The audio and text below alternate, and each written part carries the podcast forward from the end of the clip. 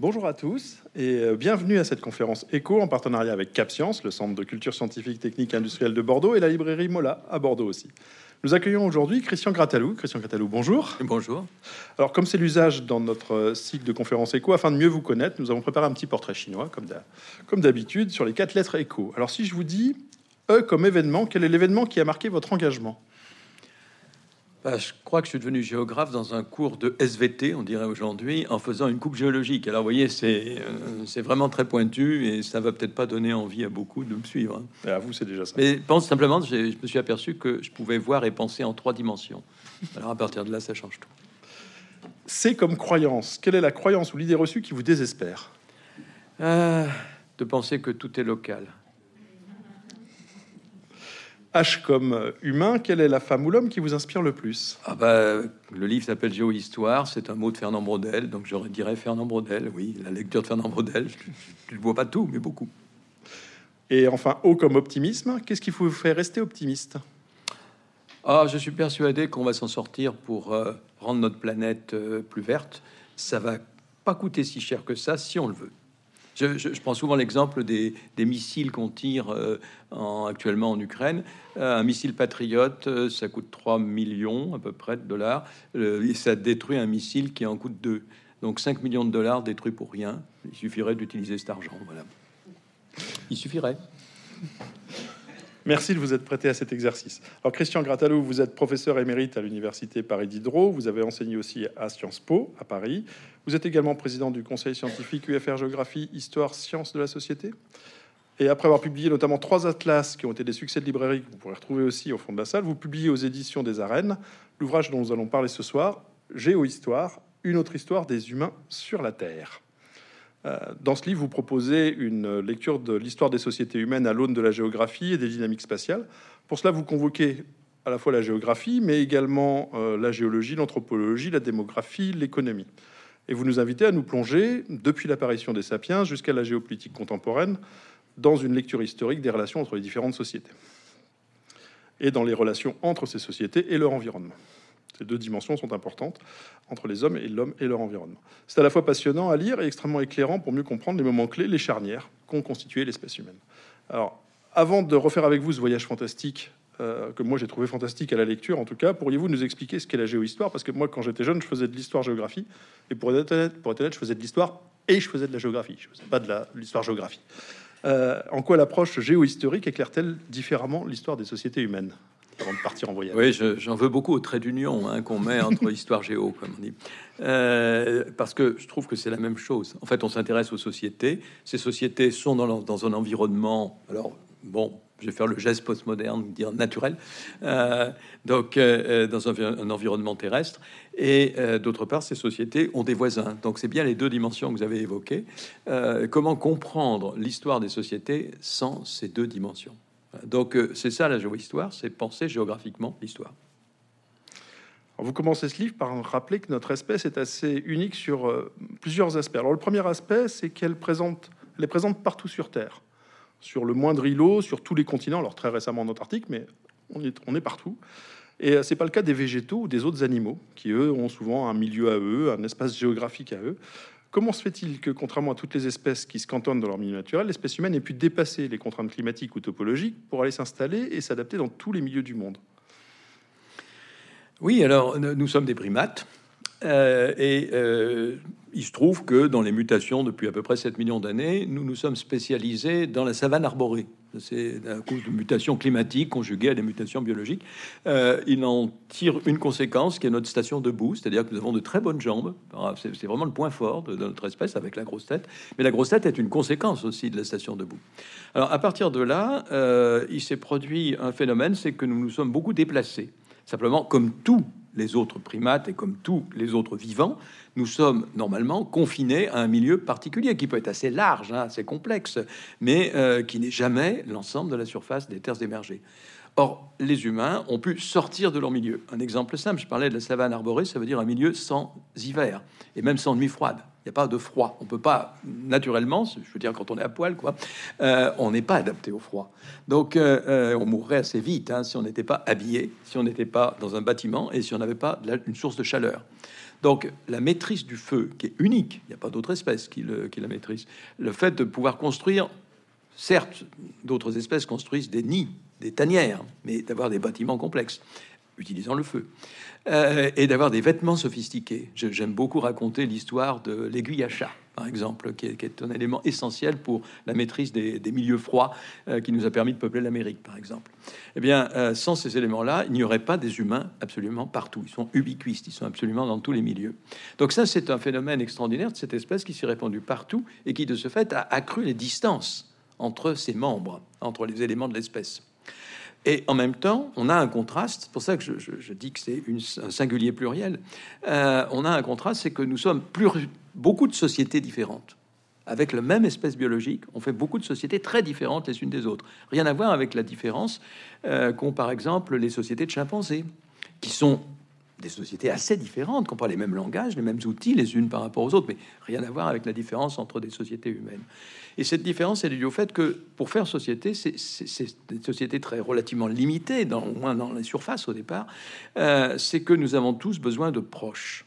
Alors le mot proche, pour un géographe, c'est un mot qui a un sens, mais en même temps, c'est un terme qui ne signifie pas que de la distance kilométrique, qui signifie de la proximité entre humains, la parenté, même si c'est une parenté en partie imaginaire, par exemple, les parrains. Donc, euh, euh, on a besoin de proches parce qu'on a une particularité liée à notre station debout, un phénomène biologique, c'est que nous sommes tous de grands prématurés. Euh, nous sommes tous nés alors qu'on était particulièrement peu aptes à se développer immédiatement et être capable de s'en sortir. Par rapport à d'autres mammifères, comparé à vos petits chiots, vos chatons, hein, il faut quelques semaines, quelques mois pour être à peu près vie et capable de se débrouiller un peu tout seul. Pensez inversement à un petit humain, combien de temps il lui faut pour être capable de courir suffisamment vite devant un prédateur, par exemple. Hein. Donc, euh, euh, si on a survécu, c'est qu'on était pris en charge très longtemps et aujourd'hui, ça devient le phénomène Tanguy, hein, euh, ça devient éventuellement des choses très très longues. Mais enfin, simplement, euh, dans toutes les sociétés, il a fallu des années et des années euh, pour que nous puissions être relativement autonomes. Et pour ça, il faut des proches, il faut être pris en charge, pas seulement par ses parents au sens le plus strict du terme, mais par l'ensemble d'un groupe social. C'est ce qui fait société. Donc, on est à la fois besoin, on a besoin d'avoir des distances très proches les uns des autres, et en même temps, on s'est étendu à toute la surface de la Terre. Il y a donc là une sorte de contradiction, en tout cas de tension, qui fait que sur toute la Terre se sont développées de très nombreuses sociétés, très différentes les unes des autres. Et c'est pour ça que dans l'atlas qui est au milieu du livre, il y a une carte qui est centrale, c'est celle des langues. Parce que pour faire société, pour pouvoir créer ces liens qui nous permettent aux petits de survivre et ensuite aux humains, de aux adultes de s'en occuper, eh bien, euh, il a fallu avoir un langage commun. Alors certes, je disais les chimpanzés tout à l'heure, mais même jusqu'aux oiseaux, ils ont un langage commun qui se transmettent, qui n'est pas entièrement biologique, hein, qui est un parti social, qui se transmet de, toutes les espèces qui élèvent leurs petits, en fait, transmettent des choses qui ne sont pas qui sont culturelles, modestement parfois pour les oiseaux, mais qui le sont un peu. Les humains, évidemment, c'est beaucoup. Donc on transmet ça à des petits, et entre autres, on leur transmet par l'intermédiaire d'un langage, d'une langue qu'on appelle d'ailleurs maternelle. Donc euh, cette, euh, euh, ces langues, il suffit que deux groupes qui parlent la même langue au départ s'éloignent les uns des autres, n'aient plus de relations et qui se passent un siècle pour déjà, il n'y a plus beaucoup d'intercommunication possible entre les descendants des groupes qui au départ étaient un seul groupe. C'est ce qu'on appelle ensuite des familles de langues, parce que ces langues restent apparentées. Mais vous avez là d'une pluralité de langues. C'est pour ça que la carte que j'avais mise au centre de l'Atlas, c'est une carte des langues au 15e siècle au XVe siècle, parce que c'est le moment, c'est juste avant les connexions, dont on reparlera, je suppose, hein, ce qu'on appelait la guerre les grandes découvertes, donc les connexions qui se font entre sociétés de manière importante, et au XVIe siècle, et euh, à ce moment-là, il y a le maximum de diversité linguistique sur Terre. Les linguistes comptent que ça fait à peu près 17 000 types de langues. Aujourd'hui, on en est péniblement à 5 000 et il y en a guère qu'une centaine qui sont vraiment utilisées. Mais alors, vous dites qu'on est des sociétés très différentes, vous dites qu'on a des langues différentes. Par contre, on est la même espèce humaine. Vous dites qu'on est des primates et pourtant les primates. Il y a des primates différents sur le continent africain que sur le continent euh, insulain, enfin Bornéo ou euh, en Amérique.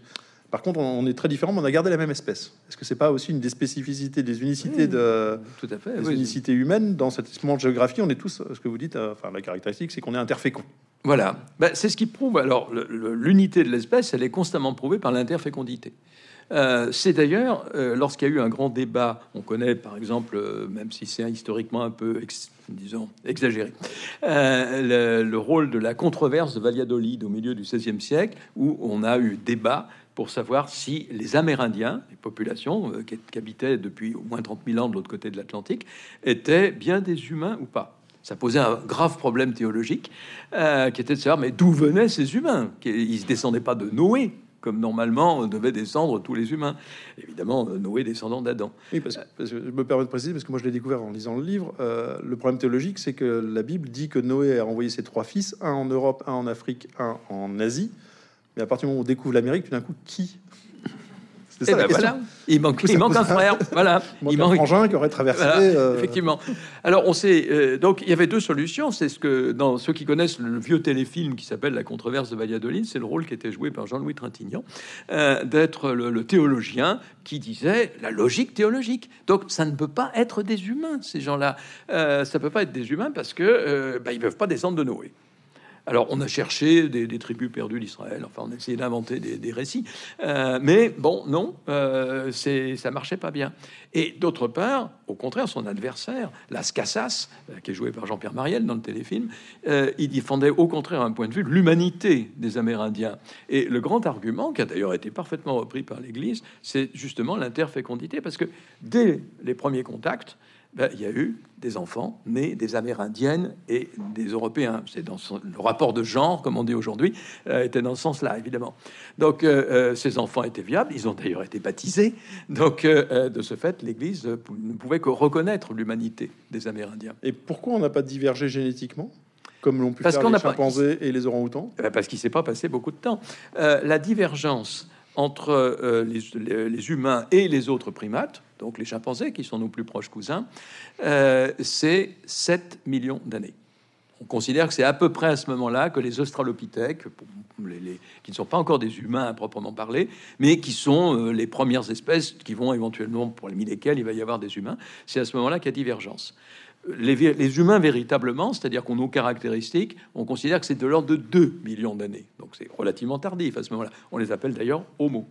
Et c'est pour moi ce que- qui me semble typiquement le propre de l'humain, c'est que justement, c'est à ce moment-là qu'ils vont se diffuser sur l'ensemble de la surface de la Terre. C'est à partir du, deuxième mil- million d'années avant euh, aujourd'hui. Euh, C'est-à-dire qu'ils vont commencer à maîtriser le feu, maîtriser des moyens de, se réchauffer et de tenir le froid à distance. Et donc de peupler toute la Terre.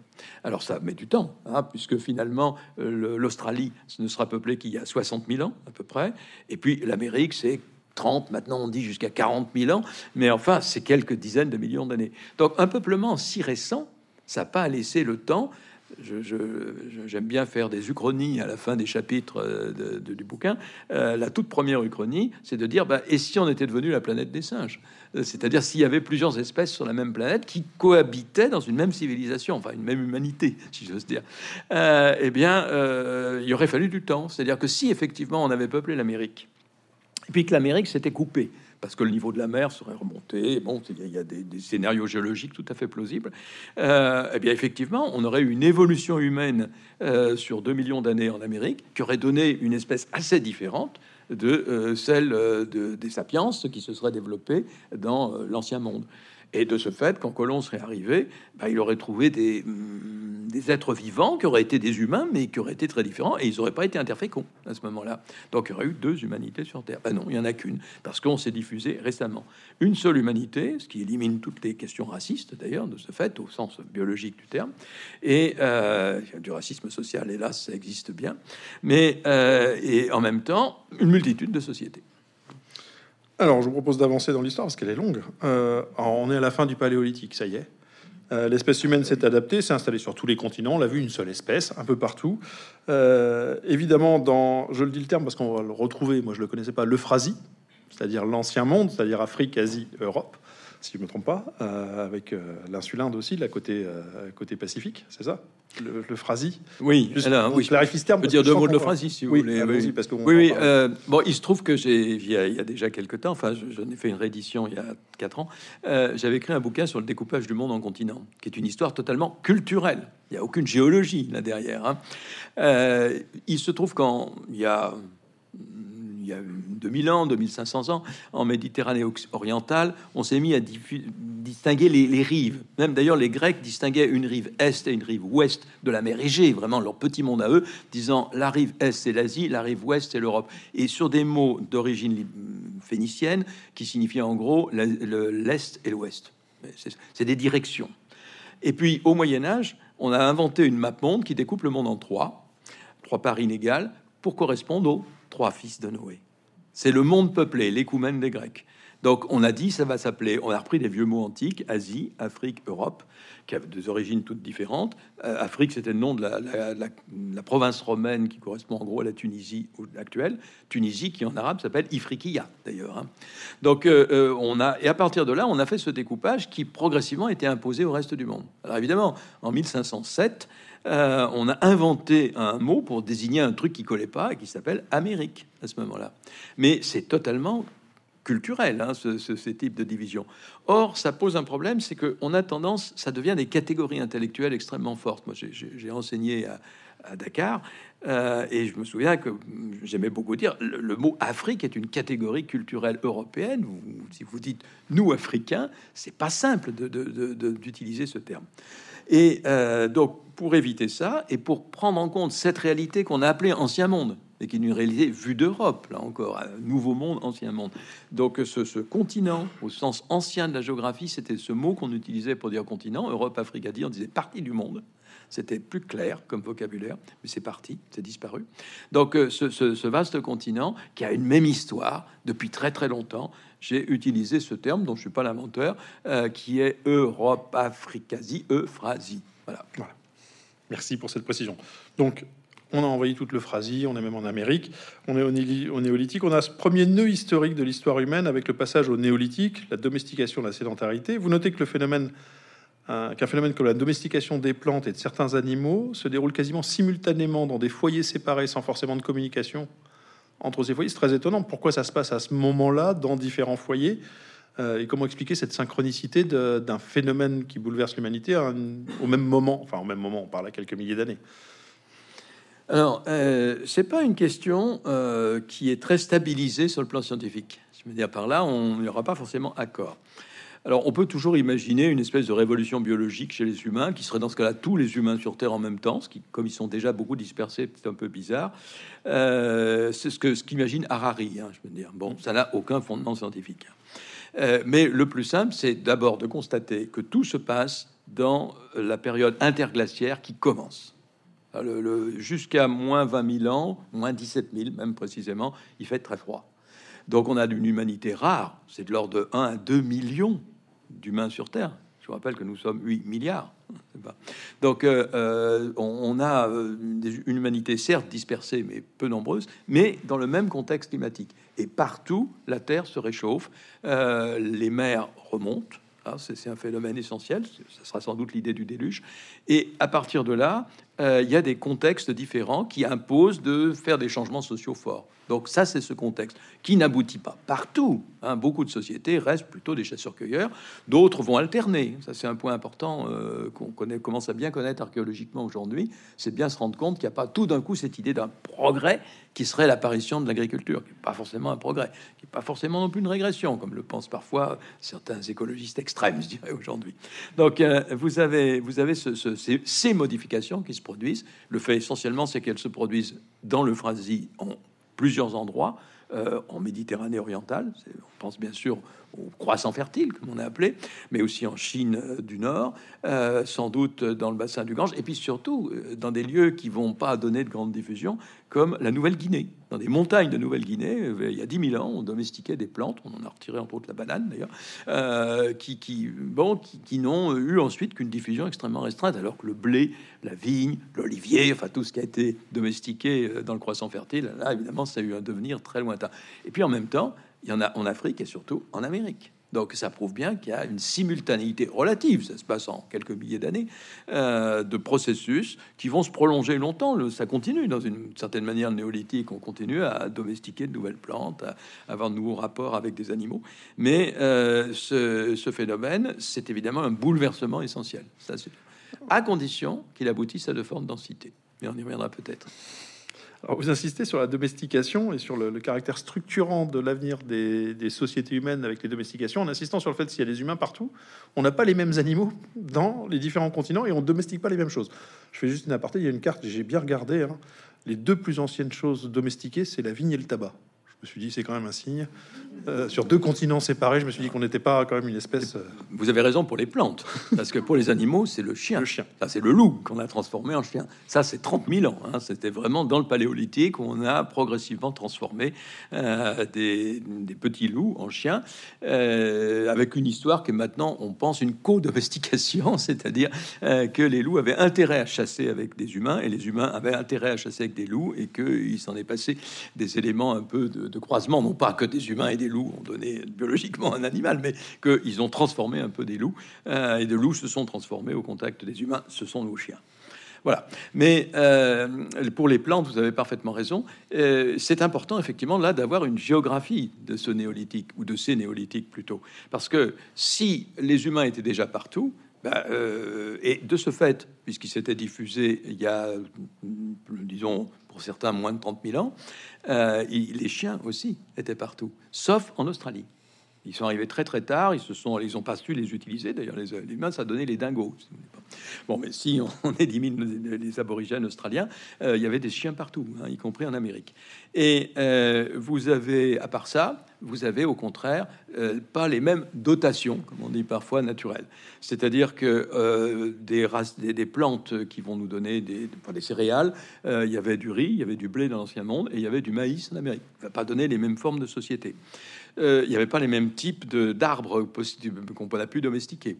Euh, et surtout, la différence est très nette, c'est pour les animaux. C'était pas étonnant, les animaux domesticables, c'est-à-dire faciles à transformer, qui ont des possibilités de mutation génétique qu'on va utiliser, parce que si vous pensez à un auroch aujourd'hui, enfin il y en a plus. Et mais une vache, euh, une vache paisible qui va, qui va, je parle pas d'un taureau de combat, hein, d'une vache qui va suivre euh, le troupeau, qui va se laisser traire, etc. Avec un auroch, on a du mal à imaginer comment on a pu passer de l'un à l'autre, mais on l'a fait. Euh, même remarque pour le cheval, qui est une des, un des animaux qu'on a domestiqué parmi les plus tard, il y a 5000 ans. Hein, le cheval. C'était pas facile de domestiquer. On a d'ailleurs échoué hein, et on a finalement recommencé. Les descendants du premier échec, c'est ce qu'on appelle les chevaux de Przewalski. Hein, c'est pas chevaux particuliers. Donc euh, vous avez vous avez des, des, animaux, des grands mammifères en particulier, qui étaient domesticables dans l'ancien monde, dans l'Euphrasie. Euh, cheval, vache, chèvre, mouton, dromadaire, qui ont joué un rôle essentiel. Hein, pensez au cheval comme pour le, les pour maîtriser les distances, le dromadaire aussi, puis pour la guerre d'ailleurs également, pour, tirer, pour les animaux de trait aussi, pour tirer également. Euh, en Amérique, bah, rien, pratiquement rien. Le lama, la famille des lamas, l'alpaca, euh, le dindon. Euh, alors, est-ce que les sociétés n'avaient pas voulu domestiquer des animaux, ou plutôt les animaux y étaient peu, peu apte à cette domestication. On pense plutôt pour la seconde solution. Hein. Mais enfin, on pourrait imaginer qu'il serait produit autre chose. Euh, c'est un élément qui a créé de, grandes différences, pas forcément des inégalités, mais de grandes différences. Euh, pensez que euh, effectivement, on a construit sans, sans bœufs, sans, sans chevaux, on a pu tirer toutes les pierres des, pyramides aztèques. Bon, cela dit, les pyramides égyptiennes, c'est pas les chevaux, c'était avant. c'est pas les chevaux qui ont tiré les pierres. Alors, on a, on a longtemps considéré que les sociétés autres que celles qui avaient développé une écriture et que nous pouvions comprendre facilement étaient des peuples vous, vous appelez sans histoire. Ça, c'est quelque chose sur le. C'est pas moi qui les appelle comme non, ça. Non, mais c'est les gens les appellent peuples sans histoire et vous luttez justement contre cette idée en disant attention. On se rend compte que dans cette géographie mondiale, ces sociétés, ces peuples sans histoire, je remets des guillemets dessus parce que c'est pas justement ce que vous démontez, euh, étaient extrêmement riches et foisonnants. Et ça, c'est des, découvertes assez récentes de, cette richesse à, ce moment du néolithique parler de l'Amazonie notamment et des peuples euh, de l'insule Inde. Euh, est-ce que vous pouvez nous donner des exemples justement de ce foisonnement qu'on euh, est très, nous, centré sur notre écriture, le croissant fertile Sans histoire, ça s'inscrit dans une vision qu'on peut appeler aujourd'hui progressiste, c'est-à-dire l'idée du progrès, hein, l'idée qui s'est bien cristallisée au XVIIIe siècle avec la philosophie des Lumières, avec l'idée qu'il y a une espèce de progrès de l'humanité, dont le néolithique, terme lui inventé au contraire dans la seconde moitié du 19e siècle, mais dont le néolithique serait euh, très probablement une des grandes étapes. Après, il y aurait la révolution industrielle. Donc l'idée qu'il y a un progrès, euh, et donc euh, l'une des étapes essentielles, c'est l'acquisition d'une société civilisée, de kiwitas, de la ville, à partir du moment où on a inventé la ville, avec un des corrélats essentiels de la ville, qui serait non seulement le stockage, la différenciation sociale, les spécialisations de métiers, mais aussi l'écriture, c'est-à-dire le stockage de la pensée euh, externe, euh, des mémoires externes de, la pensée. Euh, et les historiens au 19e siècle ont bien fixé une limite en amont de l'histoire en disant bah, avant il n'y a pas d'histoire ou il y a des processus très très lents qu'on va pas appeler histoire parce qu'on n'a pas de texte donc on peut pas écrire l'histoire parce qu'on n'a pas de texte, mais au fond, c'est peut-être pas si grave parce que ces sociétés n'avaient pas vraiment d'histoire. Et les peuples qui étaient sans écriture, ou qu'on croyait sans écriture, ce qui est parfois, euh, parce que moi je suis cartographe, donc euh, euh, je dirais que toutes les sociétés font des cartes et que c'est une écriture. Mais en tout cas, les sociétés classées comme sans écriture que découvraient les Européens avec les colonisations, les peuples qu'on veut étudier, les ethnographes, au 19e siècle. Euh, donc ces peuples qu'on appelait tout simplement sauvages pendant longtemps, eh bien euh, ces sauvages étaient sans histoire. Donc on racontait pas leur histoire, ou de toute façon on pouvait pas le faire, on n'avait pas de texte. Euh, mais évidemment, on a progressé entre autres en archéologie. Et aujourd'hui, on sait d'une part que ces sociétés ont eu tout un processus historique, qu'ils ont laissé énormément de traces et que finalement, on s'est beaucoup trompé là-dessus. Je vais donner un exemple qui, serait qui est plus frappant, c'est l'Amazonie. Et au 19e siècle, je pense que beaucoup d'entre nous encore ont, cette image en termes, on a vu une espèce de forêt impénétrable ou difficilement pénétrable qu'on a appelé une forêt vierge avec l'idée qu'une forêt était vierge puisqu'elle n'avait pas été coupée, travaillée, transformée, replantée par des humains, à la différence des forêts qu'on avait en Europe. Et euh, c'est complètement faux.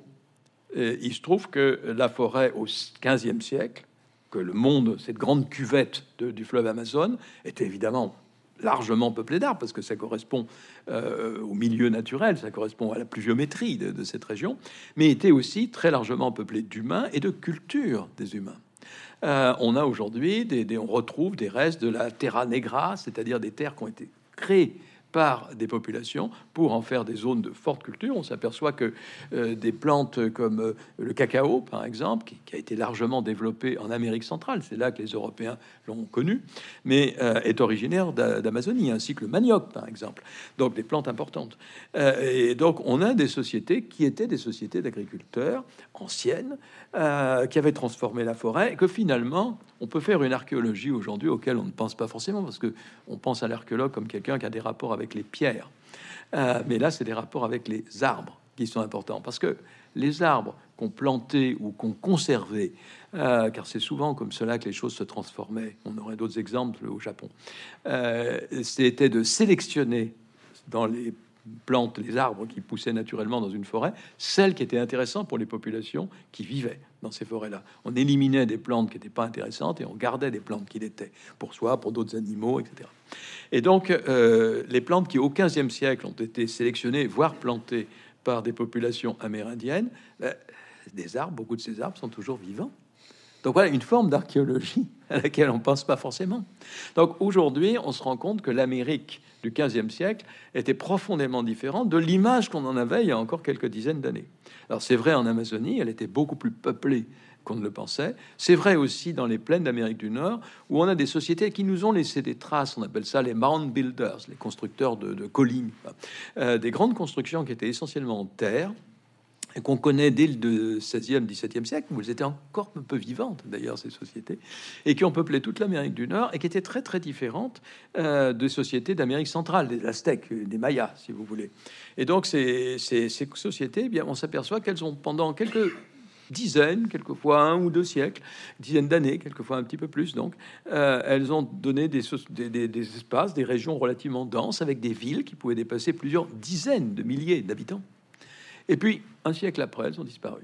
Mais ailleurs, on les revoit. On a des sociétés qui ont été agricultrices, puis de nouveau, qui ont pratiqué la chasse et la cueillette, qui sont passées de, l'un à l'autre. Euh, un modèle qui ne correspond pas du tout à l'idée du progrès que j'avais évoqué. Donc euh, on est dans, on est dans des, sociétés où la notion d'histoire n'est plus tout à fait la même. Alors c'est intéressant parce que ça nous montre qu'il y a plusieurs possibles. Hein. on aurait eu, non seulement il y a pu y avoir d'autres possibles, mais qu'on peut avoir des rapports euh, à des modes de culture ou d'agriculture qui sont pas les mêmes que ceux qu'on a plutôt magnifiés euh, depuis quelques siècles. Et, dans et alors on a tous cette, cette myriade de sociétés, mais il y a quand même un ensemble cohérent. Si je prends la période fin, enfin, néolithique jusqu'au 15e, il y a un ensemble cohérent que vous décrivez euh, vraiment, que vous appelez l'axe.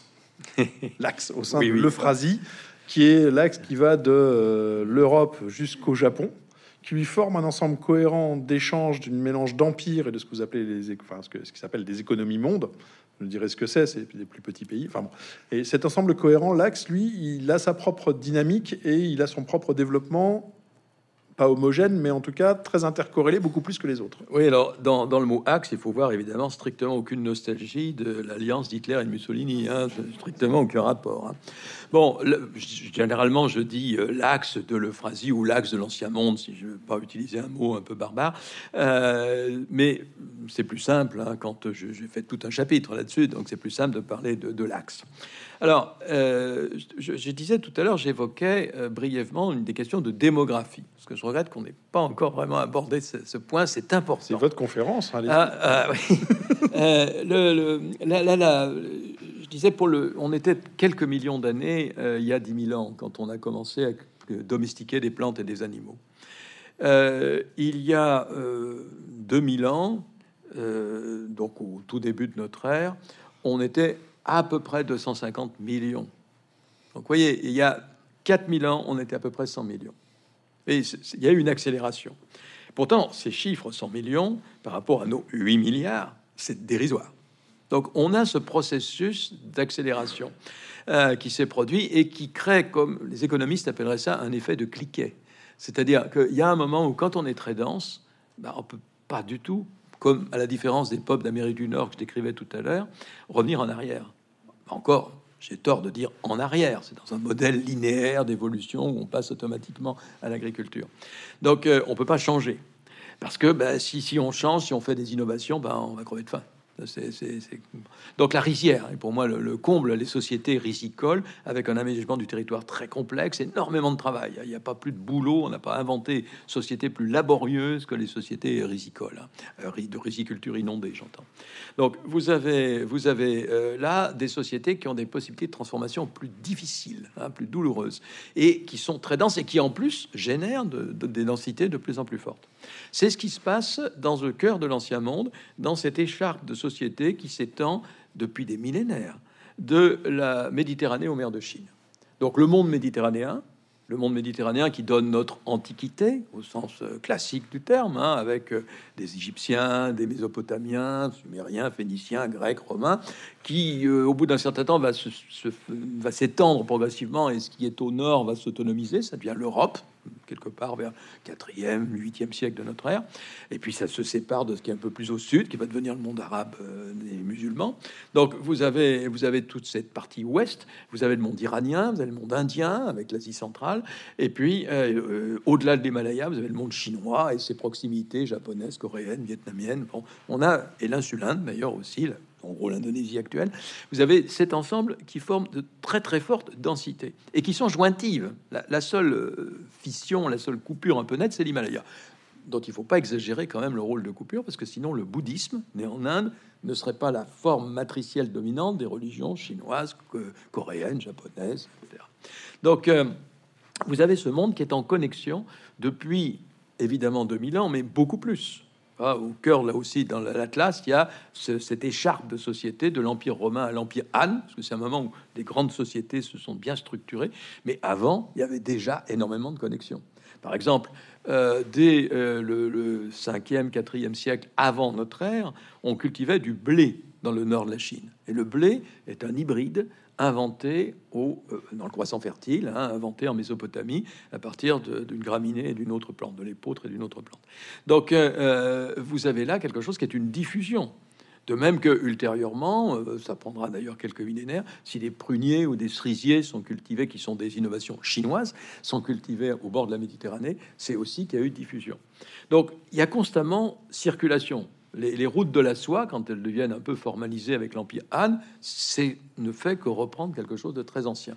D'autant plus que ces routes qu'on appelle de la soie sont terrestres, hein, c'est les, steppes. En gros, l'axe des steppes avec des cavaliers qui ont domestiqué le cheval, qui est, un animal euh, local. Euh, c'est pas le plus important. Le plus important, c'est ce qui se passe sur les mers, en cabotage d'abord, puis en inventant un peu de navigation en haute mer, c'est l'océan Indien. Pas oublier que on dit souvent la Méditerranée. Moi, j'ai évoqué Brodel tout à l'heure. La Méditerranée, c'est le cœur de l'histoire.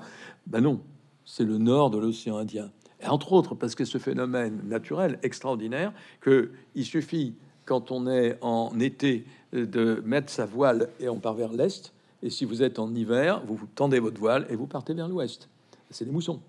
Donc, euh, à partir de ce moment où il est très facile de circuler, vous avez le cœur de cet élément, dont la Méditerranée à l'ouest et les mers de Chine à l'est sont un peu les prolongements. Alors, euh, ça, forme une circulation maritime, et je l'ai évoqué d'abord terrestre, qui fait que toutes ces sociétés sont en communication, et de plus en plus.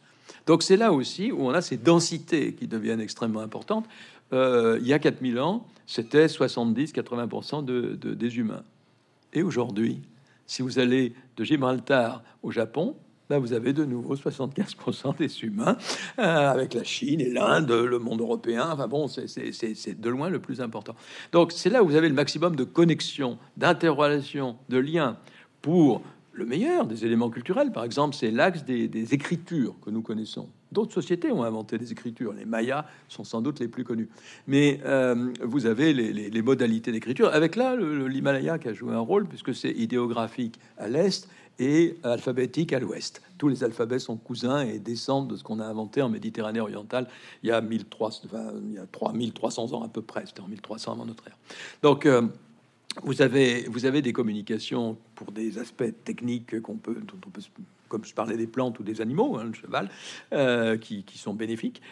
vous avez aussi, bien sûr, des choses qu'on souhaite moins, parce que la proximité, c'est le commerce, mais c'est aussi des, les voies commerçantes sont les voies de guerre, les voies d'invasion. Euh, c'est les mêmes, d'ailleurs, qui jouent souvent le même rôle, hein, les cavaliers qui transportent les marchandises, mais qui peuvent être aussi les envahisseurs. Euh, puis surtout, c'est petit à petit un même bassin épidémiologique. On en a eu la manifestation particulièrement claire au XIIIe et au début du XIVe siècle, quand la peste noire s'est répandue, qui était diffuse en Asie centrale, et s'est répandue en Chine d'abord, puis en Inde, dans le monde, la Méditerranée orientale, et finalement en Europe, en tuant partout au moins un tiers de la population. C'est du lourd, ça. Hein. c'est pas le c'est pas le Covid. Hein. Euh, et vous avez vous avez euh, ce, phénomène qui a créé ce qui témoignait en tout cas de ce même bassin épidémiologique, ce qui aura d'énormes conséquences quand l'Amérique va rentrer dans les contacts. Hein. Donc euh, vous, avez là cet axe qui est de loin l'ancêtre de toutes les mondialisations.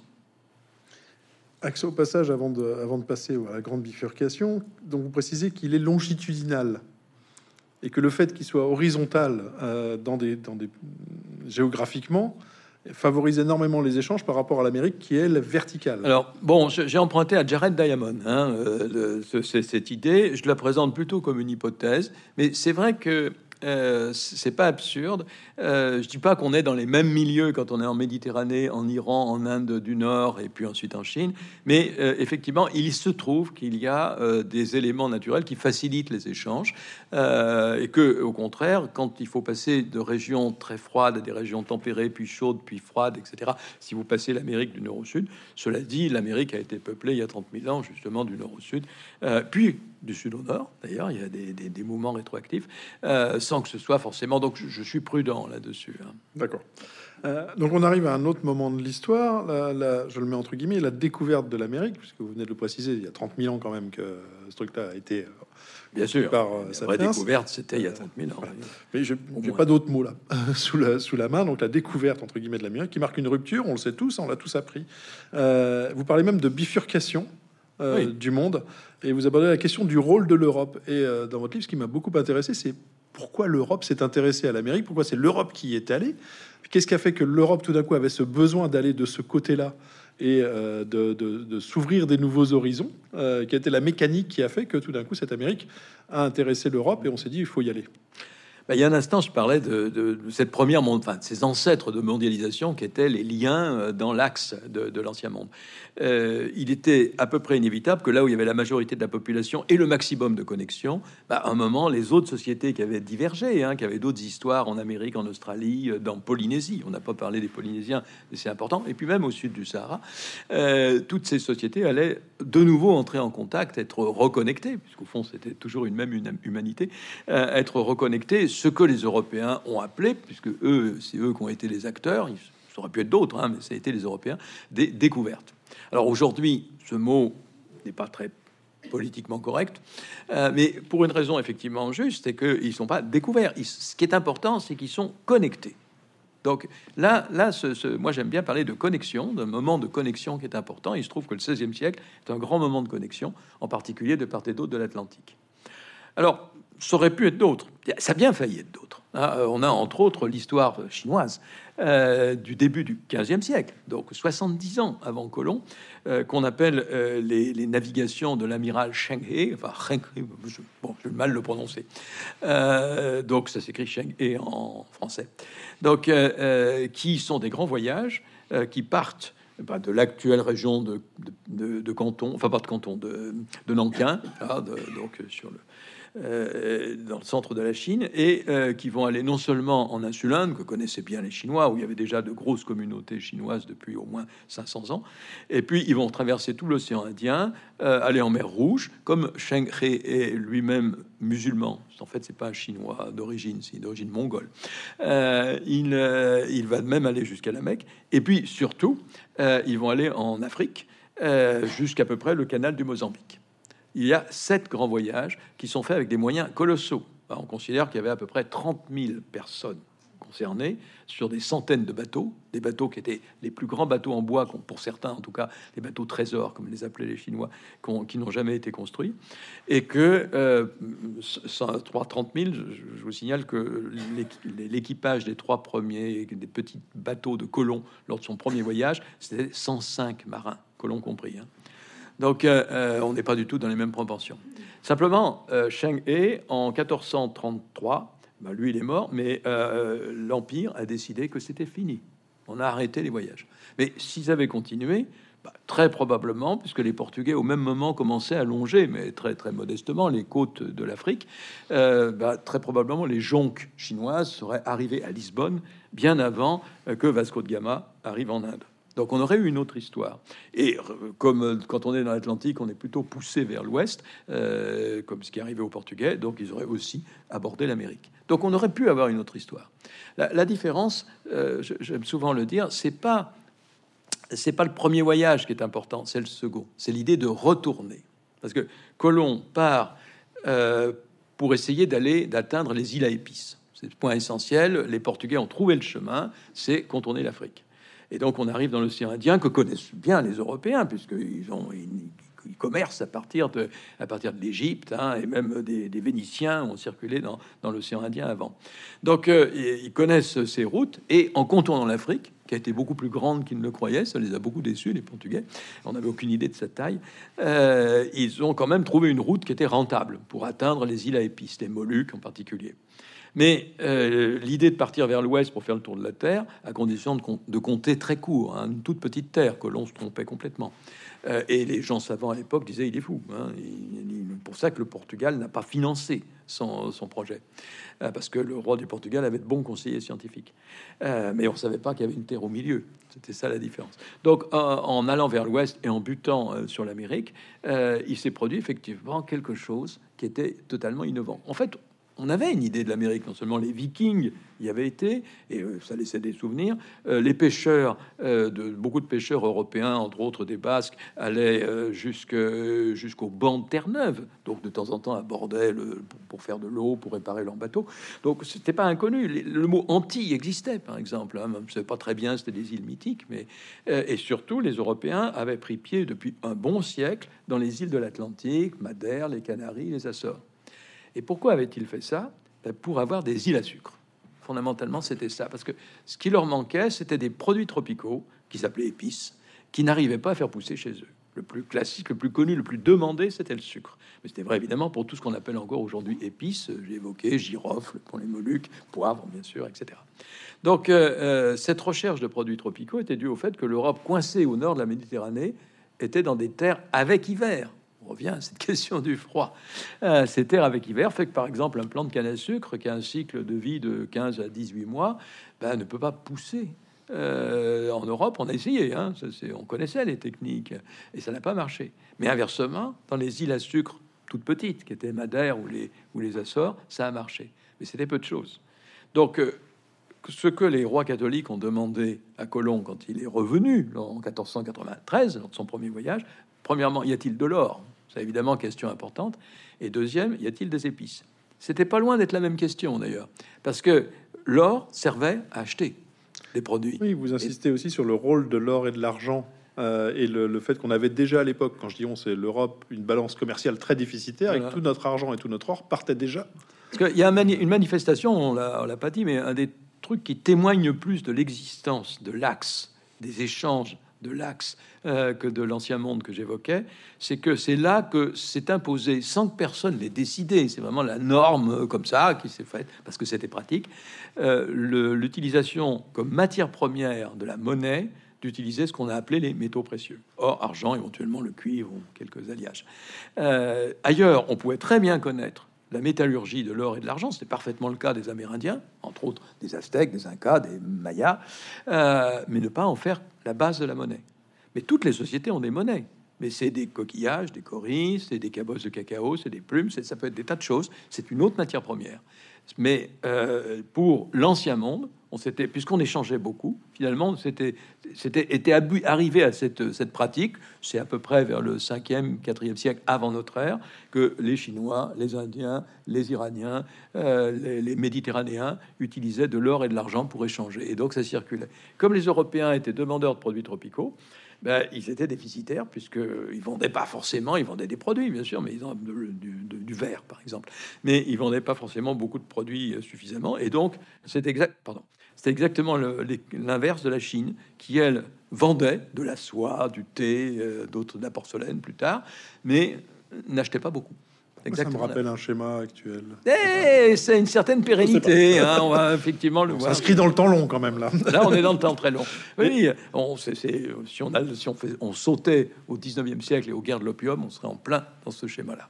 Donc, les Européens ont trouvé des terres tropicales où la canne à sucre pouvait pousser. Dès le deuxième voyage de Colomb, on emmène des plantes de canne à sucre pour voir si ça marche, et ça marche aux Antilles. Et puis on va, alors ça mettra du temps, ça, ça mettra une trentaine d'années, on découvrira qu'il y a de l'or et de l'argent. Alors, avec cette mainmise euh, de l'Europe sur le Nouveau Monde qui est très bien expliqué euh, dans, votre, dans votre ouvrage, on a tout un ensemble de mécanismes, euh, de mécanique économique, démographique, technologique qui mettent l'Europe tout d'un coup au centre du monde. Ce qu'elle n'était pas avant, elle était que la partie occidentale de cet axe, avec d'autres empires au moins aussi puissants. Et tout d'un coup, comment c'est quoi les mécanismes qui ont fait que tout d'un coup l'Europe, qui était qu'un petit, un petit ensemble de nations, s'est retrouvée au, centre du monde en ayant mis la main sur l'Amérique? Alors euh, oui, il faut bien voir que sur les grands ensembles, à l'intérieur de l'axe, d'où devaient sortir nécessairement les autres connexions. C'était difficile. Il y avait, on peut faire une hypothèse polynésienne éventuellement, puisque je fais quelques uchronies, mais euh, ils sont trop peu nombreux pour que vraiment ils étaient vraiment trop peu nombreux. Mais c'était les plus grands navigateurs de l'histoire hein, avant les Européens. Hein. ça, c'était considérable les navigations polynésiennes. Mais euh, il, faut, faut, pas oublier de Madagascar à l'Amérique. Hein, c'est deux tiers à peu près de la circonférence terrestre. Mais les Européens n'étaient pas une société aussi nombreuses que la Chine ou des, les mondes indiens, euh, étaient techniquement moins, comme je l'ai évoqué pour Cheng He, étaient techniquement peut-être moins développées que euh, ne l'était, y compris en astronomie. Euh, notre prochain atlas sera l'atlas du ciel, hein, c'est pour ça que je dis ça. Les... Et donc vous avez, vous avez ce, cette, vous aviez une société, un ensemble de sociétés qui n'était pas forcément celle qu'on attendait le plus. Alors il y a une particularité, c'est vrai que l'Atlantique c'est moins large. Mais c'est pas décisif parce que si on passe par le nord du Pacifique, c'était tout à fait un scénario possible pour aller en Amérique. Hein. Les pêcheurs japonais y allaient d'ailleurs. Hein. Donc euh, euh, on peut imaginer d'autres contacts. tous ces autres contacts ont existé, peut-être même à partir du Mali. Hein. C'est pas impossible qu'il y ait eu des contacts. Mais ce qui a été décisif, c'est cette arrivée massive des Européens. Massive, c'était quelques milliers de personnes au départ, mais surtout massive de microbes, de, cochonneries diverses, des maladies qui étaient celles de tout l'ancien monde. Ça avait été Cheng He qui était arrivé, ça aurait été pareil. Le résultat, c'est que la population amérindienne, qu'on estime entre 50 et 80 millions d'habitants au 15e siècle, c'est-à-dire euh, à peu près 20% de la population mondiale, eh bien, cette, euh, ces, ces populations ont perdu 90% de leur effectif au XVIe siècle. Processus est un peu différent d'un groupe à un autre. Quand ils étaient très dispersés en Amérique du Nord, c'était plus lent. Quand ils étaient denses, comme le monde Inca, par exemple, le monde aztèque, ça a été rapide. Le, entre 1530, en gros, juste à l'arrivée de Pizarre dans l'Empire Inca, et 1600, 90% des habitants de l'Empire Inca ont disparu. Ben, ça a été la plus grande catastrophe démographique de toute l'histoire, largement involontaire. Hein. Je ne vais pas parler de génocide, c'est un phénomène énorme. Sans ce phénomène-là, on ne comprend pas la mainmise européenne sur l'Amérique. Parce que techniquement, ils n'étaient pas, n'avaient pas des moyens techniques. au 19e, on disait, bah oui, ils avaient des cuirasses en acier, ils avaient la poudre à canon. Bah, très vite, les, combattants aztèques ou incas, qui étaient d'ailleurs pas des manches, hein, euh, ils ont très bien compris que euh, le, cheval, on pouvait le tuer, que le canon, ça tirait un peu, mais c'était pas si méchant que ça, puis ça disparaissait, ça s'abîmait vite, euh, que l'acier c'était solide, mais que leurs armes à eux n'étaient pas inefficaces, et qu'ils étaient infiniment plus nombreux. Mais euh, effectivement, c'est l'effondrement démographique et tout le contexte psychologique hein, il faut, qui se produit d'ailleurs avant même l'arrivée des Européens au Pérou, c'est très net. Euh, lorsque euh, Pizarre arrive, l'empire inca, il est en plein effondrement parce que toutes tous les souverains sont morts les uns après les autres. Euh, toute la classe dirigeante est morte parce que c'est ceux qui sont le plus en contact. Donc ça s'est produit d'ailleurs un petit peu avec le Covid, ce genre de phénomène. Euh, c'est au départ les dirigeants, les voyageurs, ceux qui ont le plus de connexions, qui sont le plus infectés par les microbes. Donc euh, la société sans cadre était en pleine guerre civile. Ah, c'est comme ça que, ce, alors que Cortés avait été un habile stratège, Pizarre, qui était un soudard qui fonçait, bah, il s'est emparé de l'empire, il s'est emparé de l'empire Inca, sans pratiquement sans coup férir. Donc on peut pas imaginer cette réussite européenne sans ça. Mais ça aurait été la même chose si ça avait été des Turcs, parce que je signale que les Turcs se sont posé la question après, euh, au début du XVIe siècle. Hein. Euh, si ça avait été des Turcs, des Indiens, des Chinois, des Japonais, ça aurait été le même phénomène. Mais il y a un point qu'il faut pas oublier non plus, c'est que à l'intérieur de, de l'ancien monde, de cet axe de l'ancien monde, vous avez deux types de configurations géopolitiques. Celles qui sont des empires, avec une autorité centrale forte, et celles que Brodel, d'ailleurs, ça je l'emprunte totalement à Brodel, appelle des économies mondes.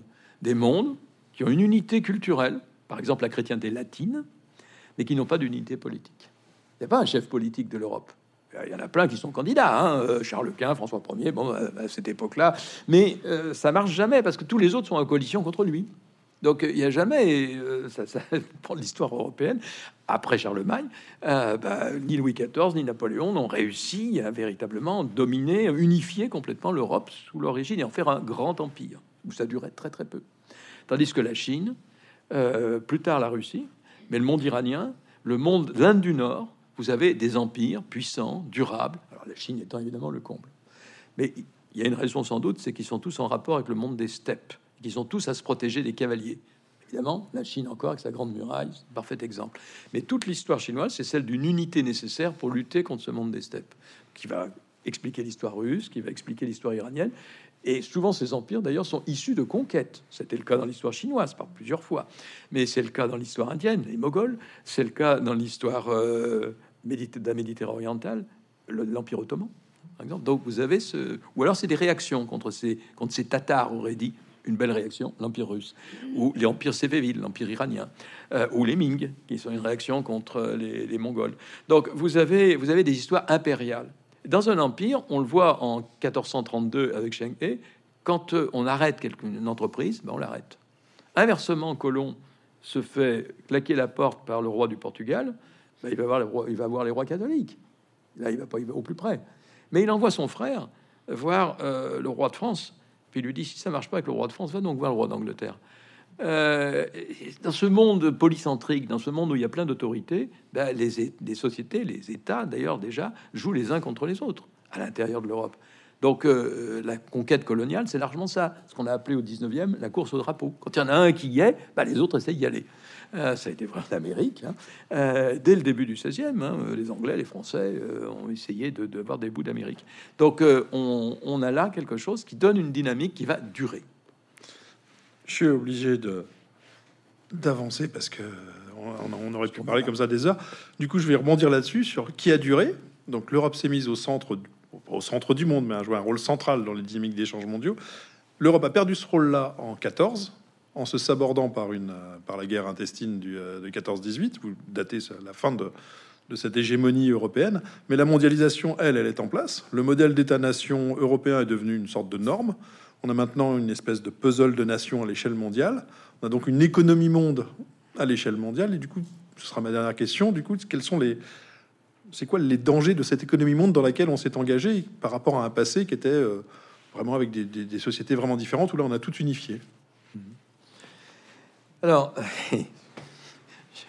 j'ai combien d'heures là bah, Théoriquement, trois minutes. Oui, c'est cool. Bon, ah bah, euh, pour dire à l'essentiel, on sait qu'on a créé un monde totalement interdépendant. On est complètement dépendants les uns des autres. Euh, il y a énormément de sociétés dans le monde qui peuvent absolument pas se nourrir.